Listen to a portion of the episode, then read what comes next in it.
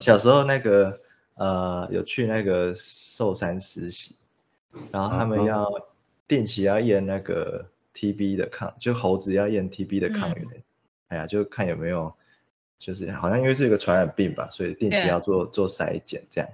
然后要验之前，他们都会需要麻醉他。然后那个时候，呃，我记得那时候好像是组长就交代我们，因为我们那时候帮忙嘛，他们就交代我们说，哦，你你射，因为那个是肌肉注射，所以。你不能射到它的腹腔，就很危险。然后反正每一只猴子，我们要用吹箭去射它的屁股，每个都是用就是四四脚朝天，把肚子朝向我们，知道他的肚子是不能碰的。对，无敌的无敌的姿势这样子。对啊，用他们吹几次，他们就知道你什么地方。好像在避开我的肚子哦。没错，没错。对，太厉害了。但但好像就是有些是可以训练的嘛，因为有些看那种就是国外动物园，他们比如说在抽血干嘛，那个可以啊，他们手是会自己伸出来这样子。对，也是是可以训练的，然后要就是要花时间，然后要训练的人其实要很很会掌握那个呃动物在做对姿势的那个瞬间。嗯嗯嗯，因为有时候他们动作很快嘛，他可能嗯。手放出来还不到还不到一秒钟，他又收回去。那我们要让他理解说，你放出来的这一秒钟，这个 moment 是对的，所以要赶快给他一个提示，对，接着给他奖励。那这个这个抓不好的话，有时候那个瞬间我们的提示就用用错了。比如说他放出来一下，他又收回去，结果收回去的时候，我们才给对的提示。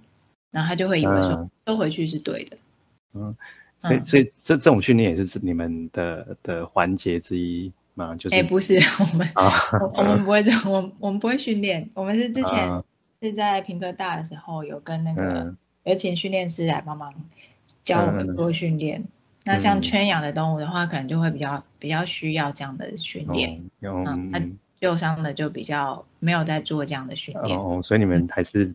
还是有点不太一样，就对，就是基本上你们是以让就是让他复原回回回去野外生活为目的，所以不太需要说，就是不会以要长久照顾他们为目的去做这些这些动作。对，除非说他是可能没办法回到野外，然后他保育等级又很高，比如说像黑熊啊或石虎这一类的动物，那他可能会需要有延续物种的的那个力。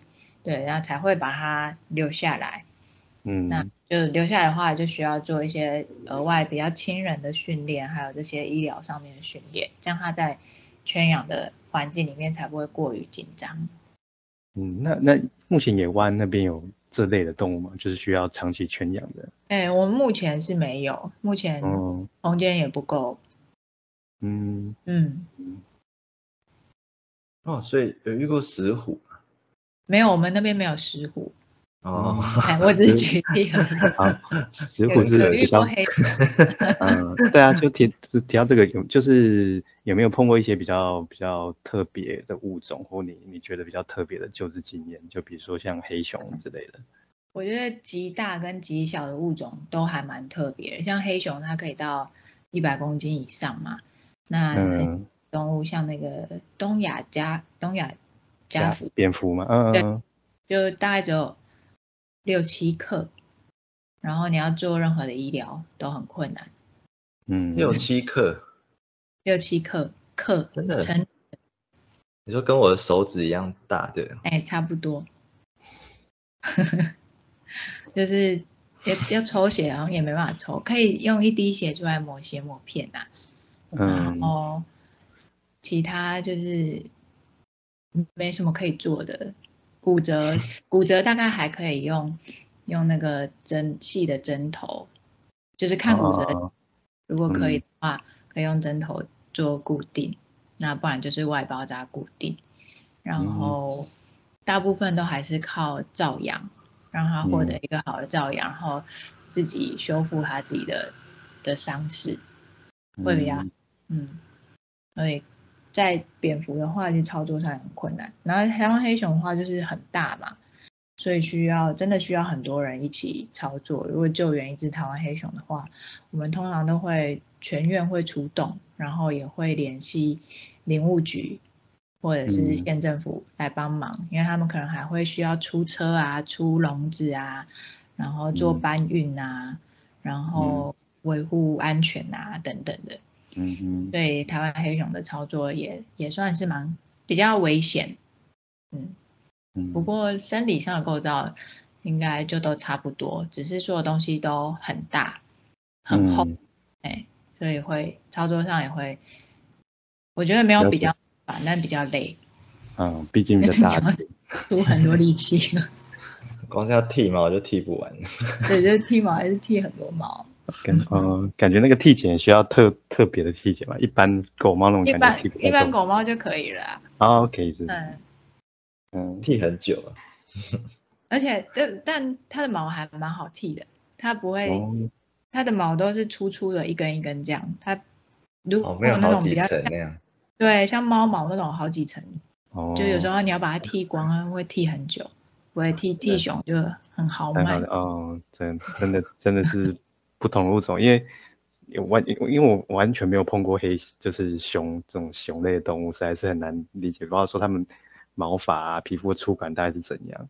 就像之前我们有访，嗯，之前我们访谈过，好像说马的皮肤其实也很很很薄，但就其实就是我们没有真的去去接触过。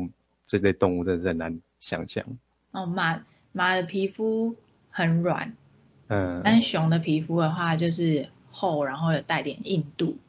然后像山枪的皮肤虽然没有到很好，它有一定的厚度，但是它的韧性很强。如果像你在上软针的时候，那个硬针进去之后，软针会被卷在外面。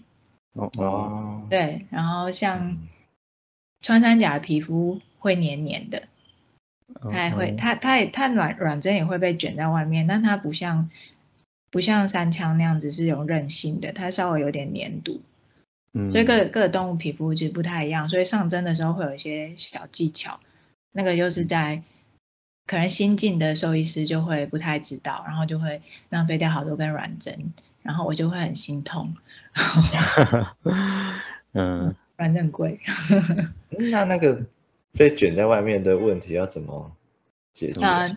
通常，嗯，可以，可以就是直接画一个画一个洞啦，直接把皮肤皮肤切开。要不然就是比较简单一点，我会直接拿一十八 G 的针，先把它戳在那里。这样。对，就是先戳了一个洞，然后放在那边，把其他东西都准备好之后，我再把那个拿出来，就直接从个洞进去。嗯。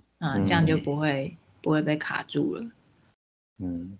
嗯，听起来感觉三枪的皮可能跟羊羊的羊就是可能它就是联想大概是羊肉炉的那种，就是那个鸡皮呀。你在如果一般衣服会孩子的那个鸡皮，嗯嗯嗯，好像有一些猫也会这样，就是皮不知道为什么超厚这样。哦，真的？嗯，可能就我我碰过，就是上针上太多次，它的那边的皮就会比较比较韧一点。就那个软针就被卷在外面，这样。对啊。推不进去，就是变成你要整根都上进去再推，再推就，对对对对，不然都都推不动。哦，听起来好好累哦，光 光让听的就觉得有点累了。而且各个动物它的形，就动物的形状，应该是说形状嘛，不太一样，所以要上针的时候。那个角度也不太一样，嗯，就是可能血管的走向什么的也也都不太一样，对不对？对，然后像对啊，穿山甲，比如说穿山甲，它就是外面都是鳞片，你就说所有东西都整在里面内侧用，然后内侧的话，它的像它的前手，它的指甲那个部分又是一又是固定的往后弯的，所以你要瞧那个角度，有时候也。不是很好瞧，然后整个血管就凹在那个凹在他的骨头里面。嗯。嗯，那那好奇，那像像穿山甲，光这保定就是个问题吧，它都会卷成一坨，它就算真的针，对啊，那就算针上上去，因为像狗猫至少还可以，就是它们的那个那个构造是好固定，但感觉穿山甲有办法缠什么弹绷啊，或者叫什么？还是可以，就是我们我们会尽量把它上在后脚，因为它卷起来的话，前脚就包在里面，然后后脚稍微。可以伸在外面一点，所以上在后脚还算可以固定。然后通常需要上针的穿山甲状况都不是太好，所以他要把自己的包扎给拆掉的能力也没有很强。嗯，到他可以把自己的包扎拆掉的时候，通常不需要上针。嗯嗯嗯，我觉得有时候就是医疗很很累的的的部分都是这种。人类是体力 体力活，对对啊，有时候早上去，然后第一只第一个 case 就是一只大狗，然后拍 X 光，然后拍完就觉得哦，我今今天应该差不多可以休息。对，你们遇到黑熊应该也是。对啊，就好几个人，而且黑熊要拍 X 光，可能它胸腔搞不好就要拍个一个 view 就要拍个三四片，因为太大啊。那光在那边移去，对，移动那只熊。大家都超累，对，看到每个人眼神都很空虚。嗯，我感觉黑 很常有嘛，黑熊。黑熊黑熊不常有啦，我们从开始到现在大概诶四只。嗯，哎，不不算多，蛮多的。哎，如果比起其他动物啦。哦。嗯，然后大概一年来个一只，我们就是觉得哦够了，可以了。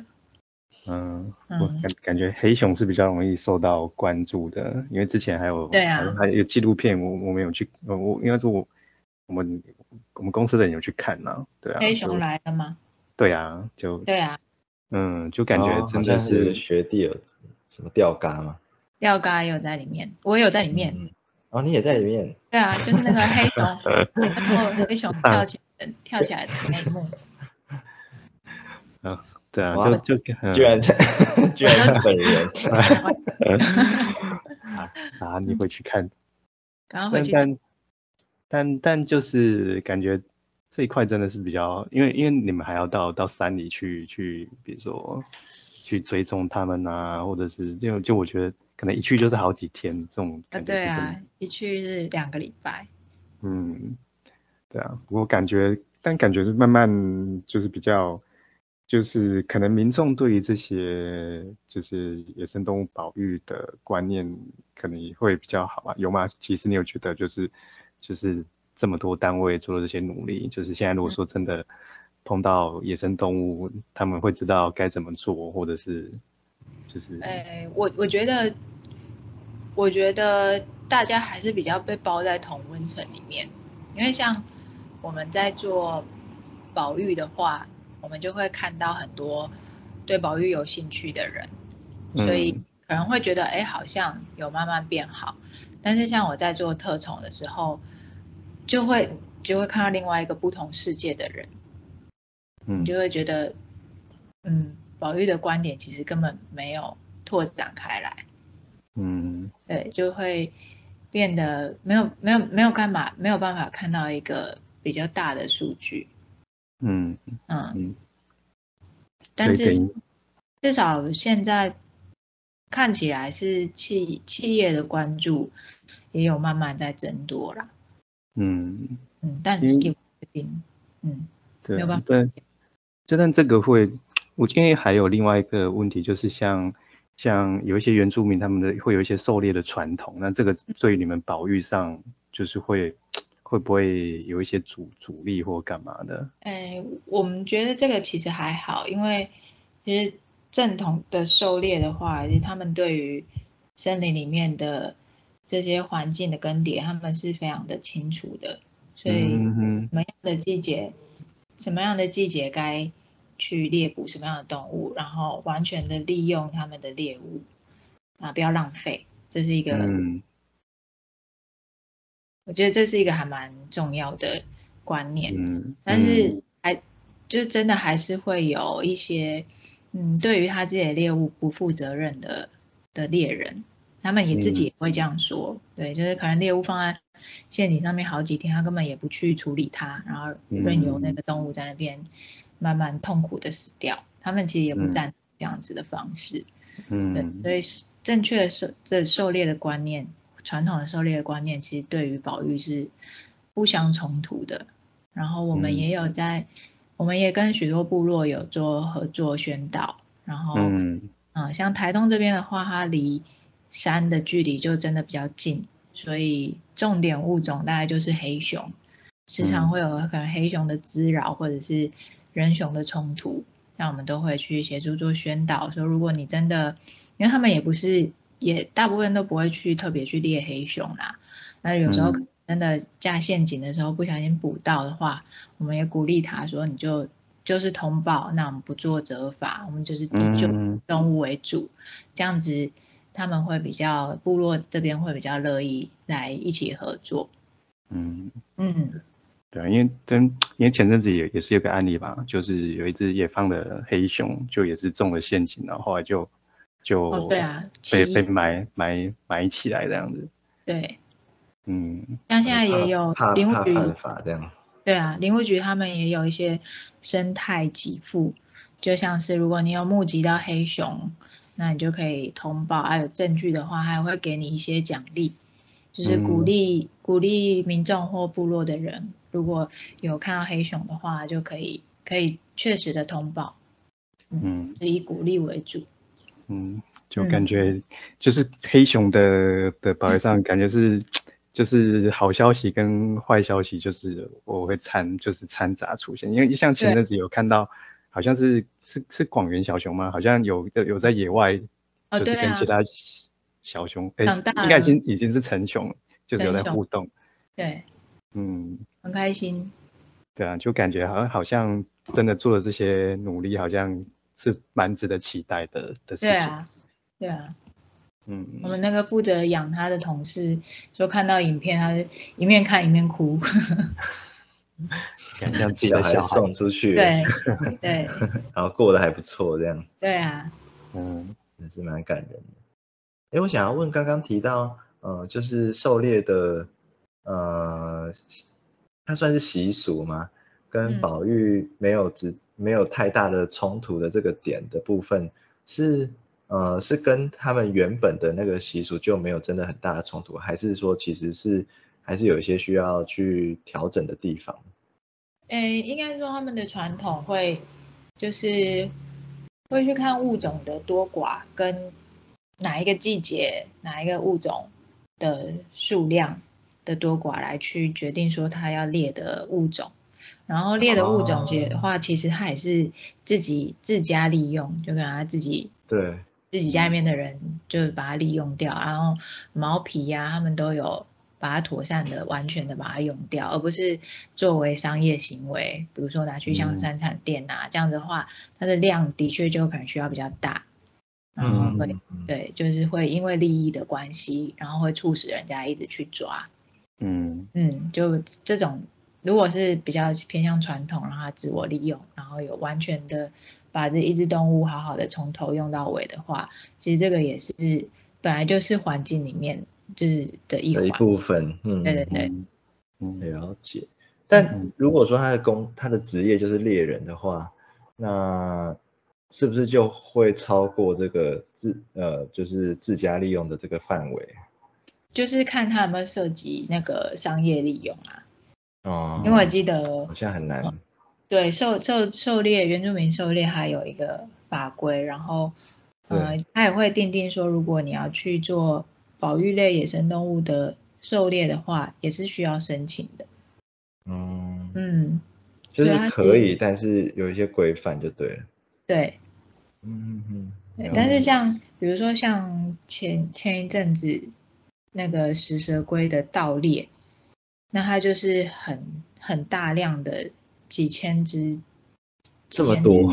对，几千只，它会，就是它就是花钱请人家去森林里面抓啊。食蛇龟很好，食蛇龟就是它就在地上爬，所以抓它抓它的难度不会很高，所以捡起来而已。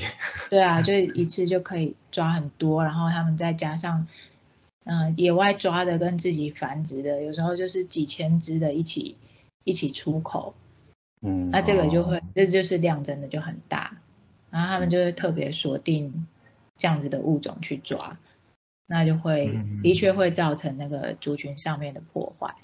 嗯嗯，了解。嗯嗯，对啊，因为我记得，哎哎，好。我先像像啊，你先说。他那个像，因为像 像像那个，啊就就其实这个问题好像就是很很常被提出来讨论啊，就是就是传统原住民的传统狩猎跟保育之间到底那个界限在哪里这样。但但我记得在在黑熊来那那部纪录片好像有有稍微聊到这一块啦，因为基本上以以以原住民他们如果说真的照他们传统来说，就是就是像其实说他们会。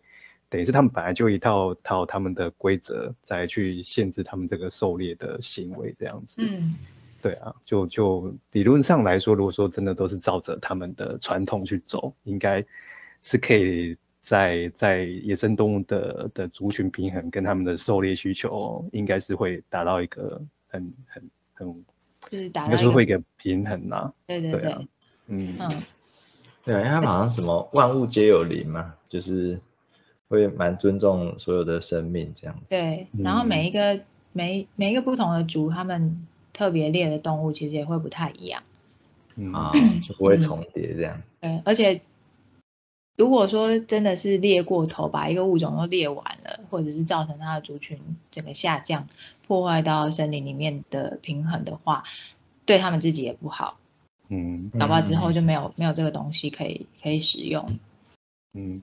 对啊，但但就是需要防范的，应该就是就是就是有些真的是牵涉到一些商业行为，对商业利益的这些盗猎，嗯嗯，所以现在还是有嘛，因为就是新闻还还是有啊，对啊，还是有，因为山里面真的很难，比较难去监控了，嗯，山太大了，对啊，嗯，那之前那个那个学弟那个钓。钓就刚刚提到那个钓竿，他之前有一次在路上看到一只被被车子碾死的蛇，然后就是他就基于说不要浪费的，他把它抠起来，然后回去 煮一煮，然后把它吃掉的。对啊，那个时候我看到这个，我就觉得很很就是其实很很很有趣，对，就觉得很有趣啦，然后。呃，但后来就发现说，其实好像这这有一点点类类似于那个原住民对万物皆有灵的概念，就是类似的概念，就是他们觉得要尊重每个生命，然后所以如果有食物在地上，我就得把它吃 掉，这样子。对对对对，就是让它进入这个循环，这样子。对啊，对啊，蛮蛮酷的。既然它都已经死了，那。我们能利用的就尽量把它利用掉。对，刚好我又肚子饿这样。那都变干了，还有还有的的这鱼蛇干。是是不是还有寄生虫哎？还是它是？反正煮熟就煮熟就 就没事了。是啦，但就会有一些视觉上的冲击啊。真的是充分用。嗯，看一下那。那就是，所以，所以刚刚提到，就是也就是野湾，你们其实是一个协会嘛，就是这个这个医院只是你们底下一个单位而已，所以你们平常都还还要做一些，比如说做另外一块应该是教育的部分嘛，环境教育，对对对，嗯，我们也有在做，像东部地区的话，我们会去小学里面做宣导，其实小朋友会比较小朋友。就是他一直在吸收知识的一个阶段，那他透过小朋友的话，他可以回去转达给他的家长，这也是一个是对。然后我们也会在不同的单位办不同，就是看如果有单位有需那种教育宣导的需求的话，我们也会到私人的单位或企业里面去办讲座。嗯嗯，对啊，我就就。我觉得从就是小朋友的，我觉得从小朋友着手是比较比较容易的，因为之前也有也有去，反正也是有学校单位就是邀请我们去邀邀请我去做做那个算是一个教就是介绍兽医的的工作这样子，但他们就可以发觉他们其实他们这个阶段的求知欲会蛮蛮蛮旺盛的，就是我记得那次去的时候，就他们蛮踊跃的，就是比起我们这些成年人。就可能上大学，老师在讨论，我们说有没有什么问题，大家都底下都没有反应这样子。对对对，但就是小朋友感觉他们是是很，就像一块海绵呐，就是很容易吸收这些。嗯，那小朋友就很很好玩。我们之前有跟丽婴房合作，然后有哦幼稚园里面去，然后就会有我们就有设计一些教案，比如说像我们有设计穿山甲的披风，让他们每一个人都穿上穿山甲的披风，然后当就是变身成一只穿山甲。然后穿山甲要过马路的时候，可能遇到狗啊，遇到车啊，然后他们就会卷成一球。小时候的小朋友都卷成一球在地上，就很可爱。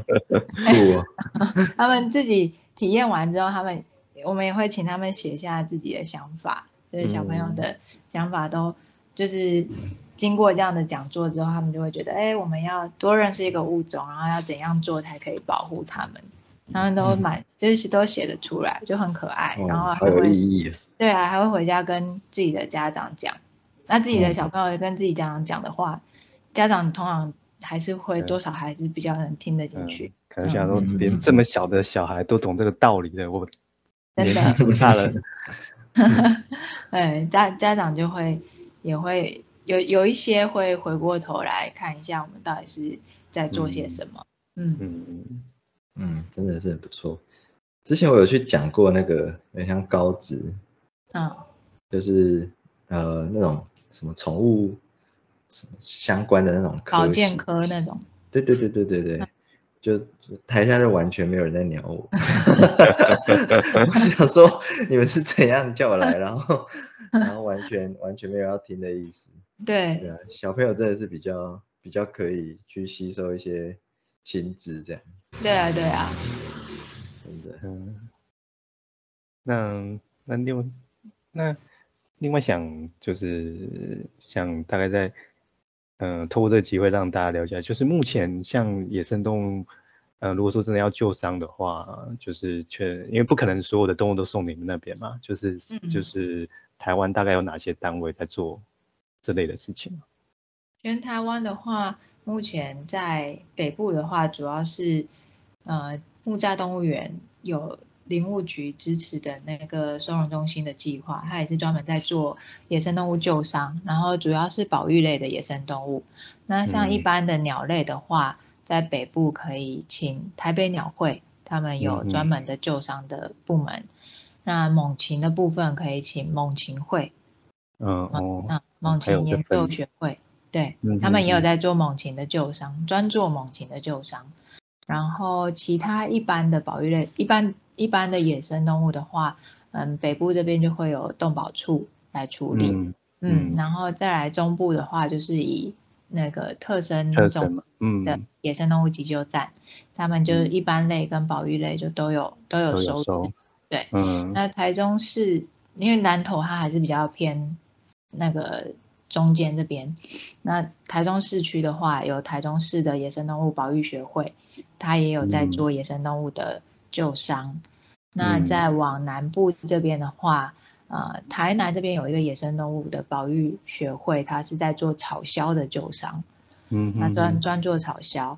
那像慈爱动物医院，它有跟那个地方县市政府配合，就是救野生动物的旧伤的医疗的话，也可以送他们那边做处理。他们之前也专门在做黑面琵鹭的旧伤。嗯，那像再来再再往南就是平科大，平科大其实平科大主要也是收保育类的野生动物，那一般类的话可能就是以地方县市政府的那个动保处或农业局在处理。那东部的话就是我们在池上这边，嗯，池上这边就比较偏向呃台东的北北边跟花莲的南边，嗯，就是范围范围大这样，对。啊如果再远的话，可能就是看到时候看，就是看他们距离哪一个点比较近，就请大家懂。对，那民众的话，一般民众如果碰到那个野生动物需要需要做处理的话，最简单就是拨打一九九九。那各个县对市民专线，嗯，然后他就会帮你转接到相关的部门，你就不用自己再查电话。嗯嗯，然后一九九九他你打一九九九，他一定会立案，所以他一定要处理，一定会有人跟你做处理。嗯嗯，是每个县市都有一九九九吗？对，每个县市都有。嗯，你在哪一个县打，他就会接通到哪一个县市。哦哦，所以所以这个是最最直接、最直觉的反应方式，就对，因为。看，因为也也是这种单位，就是这类的单位还蛮多。有时候真的，一时之间，真的如果说动物真的紧急，真的会想不到到底该怎么处理。对啊，然后各个县市它也有外包给厂商做那个捕，有些是捕风捉蛇兼野生动物的，就是哎去协助运送受伤的野生动物。所以如果你一九九九打下去，他就会去联系到这样子的厂商。那这个厂商。他是很快就会派人来现场跟你了解状况，然后协助这个野生动物所需要处理的野生动物送到相关的单位去。嗯嗯，所以其实就是其实还蛮简单的，就把一九九九记住。好，因为因为以以前。以前会觉得好像就是可能要跟当地的什么农农业局啊，农业局对，嗯，但但有时候真的是也不知道打电话是什么，但就其实提供了蛮有用的资讯，反正就是打一九九九，对，有专人会为你服务就对了。对，我们现在都叫民众打一九九九，嗯嗯嗯，嗯，也好记。对，那路上看到这种需要救伤的，我们就会觉得，嗯。又又总不可能就不理他，但是要送，又不知道送哪。对，就一般民众应该很难。啊，我们是因为可能就 OK，我们就拿到楼上去。哎，我捡到了。啊，我我们我们医院没有这个部门，所以我还是要知道 一九九九。对，对，然后而且就是带到动物医院，其实呃很多时候也是会需要负担费用，这一点可能也是。有点需要跟大家呼吁啊，就是连我们自己旧伤拿到楼上去，我们也都还是要付钱。对，对，但是很多人都会误会，就哎啊，可是我我是我是有爱心这样子。对，嗯，对，但其实是还是会需要需要去那个的，就是呃，就是使用者付费啦。简单来说是这样。有啊，一般民众如果像一般民众送。直接送到动物医院的话，我也会先跟他说明说会会负担费用啦。啊，对，大部分民众其实都还是可以可以接受。嗯嗯，对啊，嗯，那那那那野湾呢？野湾野湾就没有额外跟民众收费，因为我们主要是透过募款，然后还有县市政府的计划的补助。对，但也是就是有些民众他也是自己送来，他就是觉得说，哎。那我就捐一点钱，当做这只动物的医疗费。哦，有也是有好人。对啊，对啊。真的。嗯。啊，太好了，还好有你们跟有那些 愿意愿意做些什么的的人这样子。嗯。好，那那最后想问一下，就是就关于野湾啊，就是其实有没有在对他有什么期待，或希望他可以在。做到更多的什么事情之类的？嗯，我们我们长期的规划是会在各地可能会有一些比较小的分会或者是分院，那甚至是跟地方的动物医院做合作，因为其实做下来之后才了解到各县市的野生动物的救伤其实都还蛮缺乏的，有些有些因为人力的不足或者是资源不足。所以可能承办接到这样子的接到动物，他可能会选择不处理，或者是就随便处理。那其实我们有接收到蛮多这样的讯息，所以也会目前也是有在跟各各县市了解这样的救伤的状况，看哪一个地区有最需要，然后把优先顺序排出来。所以我们之后也会慢慢的在各地做一个扩展，然后。在教育宣导方面也是就持续的在进行，然后把希望把更多的就是透过这样分会的概念，把各个县市的地方的保育，让它让地方的民众都可以实际的参与，这样子就是长期的构想是这样。嗯嗯嗯，对啊，好，嗯，感觉因为我觉得今我觉得最最主要，嗯，应该说对野生动物，因为我们自己是看犬猫的，老实说对台湾的野生动物真的不熟悉，但是其实透过一些。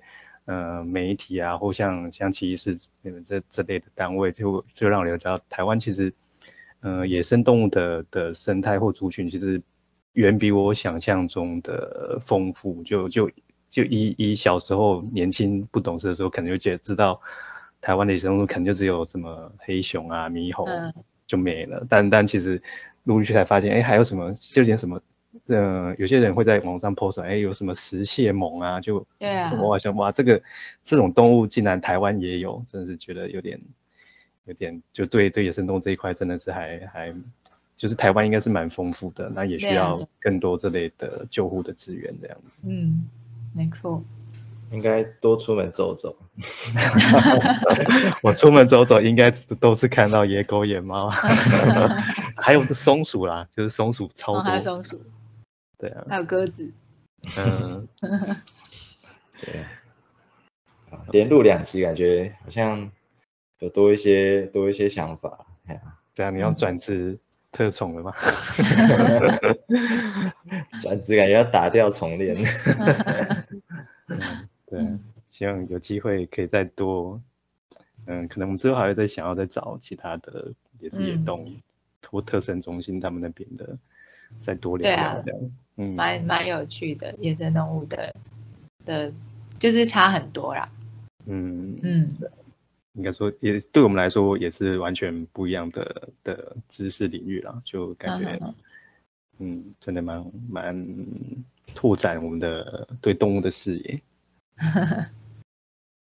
哦，那我这边应该今天差不多。问问在那边还有什么要聊的吗？应该差不多了。好。那就今天感谢骑士特别播控带领我们认识野湾，还有这些生活在台湾的这些野生动物。对，后续谢谢你们。